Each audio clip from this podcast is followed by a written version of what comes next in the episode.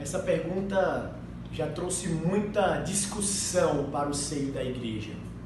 Mas uma das coisas básicas e fundamentais é, para a nossa vida devocional, a nossa vida de leitura da palavra de Deus, é um princípio hermenêutico simples, um princípio de interpretação das Sagradas Escrituras simples.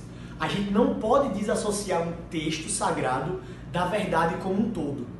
Então, muitas vezes nós estamos lendo algumas passagens que de fato são mais difíceis de compreendermos e nós simplesmente queremos isolá-las e deixar de lado toda a Bíblia. Nós temos um princípio no Solo Escritura que é textos mais claros, eles facilitam, eles iluminam textos mais difíceis.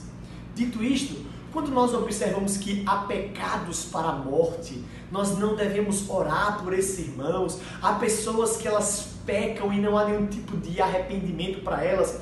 E nós observamos, por exemplo, toda a história da redenção. O que é que isso quer dizer? Quer dizer então que vai ter pecadinho pecadão? É isso que o apóstolo João está dizendo? Não. O texto, quando ele vai falar sobre há pecados para a morte, João está enfatizando um grupo que estava vivendo de maneira completamente avessa ao evangelho, mesmo se dizendo cristãos. Então eles não seguiam a Deus, eles não amavam o seu próximo e eles tinham uma prática de vida completamente desassociada com aquilo que Deus já tinha dado.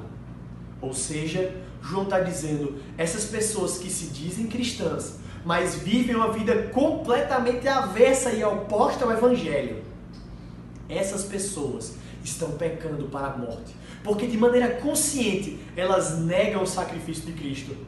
Por inferência, nós podemos lembrar do texto que Jesus vai falar, que a blasfêmia contra o Espírito Santo é um pecado imperdoável. E por que é um pecado imperdoável? Porque quem é que nos convence do pecado, da justiça e do juízo?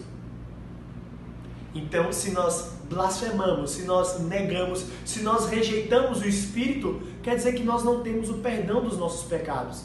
E se nós não temos o perdão dos nossos pecados, nós seremos condenados ao inferno.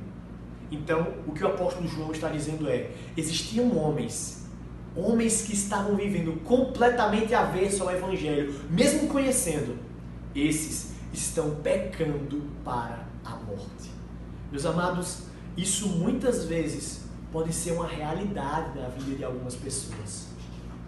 Por isso, enquanto a vida, a esperança, se nós temos vivido como muitos desses homens que conhecem, mas não têm praticado, que Deus nos ajude a cada vez mais lutarmos para sermos coerentes com aquilo que conhecemos e aquilo que vivemos. Que Deus nos abençoe.